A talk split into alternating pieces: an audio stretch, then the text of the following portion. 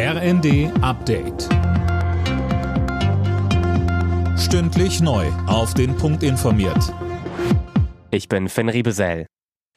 In Nord- und Ostdeutschland bleibt die Hochwasserlage angespannt. Besonders betroffen ist Niedersachsen. Zwei Drittel der knapp 100 Pegelstände zeigen Hochwasser an. Es mussten mehrere Siedlungen evakuiert werden. Ministerpräsident Weil hat sich vor Ort ein Bild von der Lage gemacht. In der Nähe von Bremen riss ein Deich. Um Magdeburg zu schützen, wurde ein Wehr geöffnet, um das Wasser der Elbe umzuleiten. Die Zahl ist alarmierend. Jedes zweite Mitglied der Freiwilligen Feuerwehren in Deutschland hat im Einsatz schon Gewalterfahrung gemacht. Das zeigt eine Umfrage des Deutschen Feuerwehrverbandes. Laut Verbandspräsident Karl-Heinz Banse hat es Gewalt schon immer gegeben. Neu sind in letzter Zeit allerdings die Qualität und Menge der Gewalt, befeuert von sozialen Medien.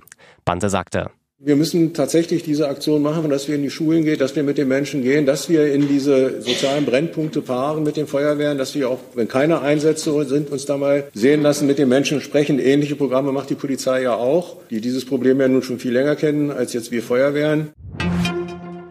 Bundesarbeitsminister Heils Pläne, Arbeitsverweigerern das Bürgergeld für bis zu zwei Monate zu streichen, kommen bei der Opposition gut an.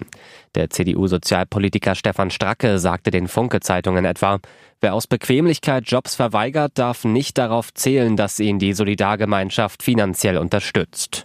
Und auch aus den Reihen der Ampel bekommt Heil Zuspruch.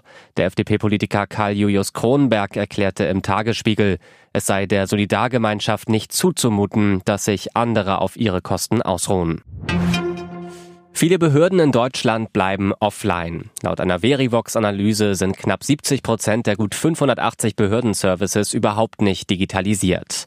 Das große Problem, wegen der Bürokratie fehlt es an einheitlichen Lösungen auf Basis standardisierter Software, heißt es vom Vergleichsportal. Alle Nachrichten auf rnd.de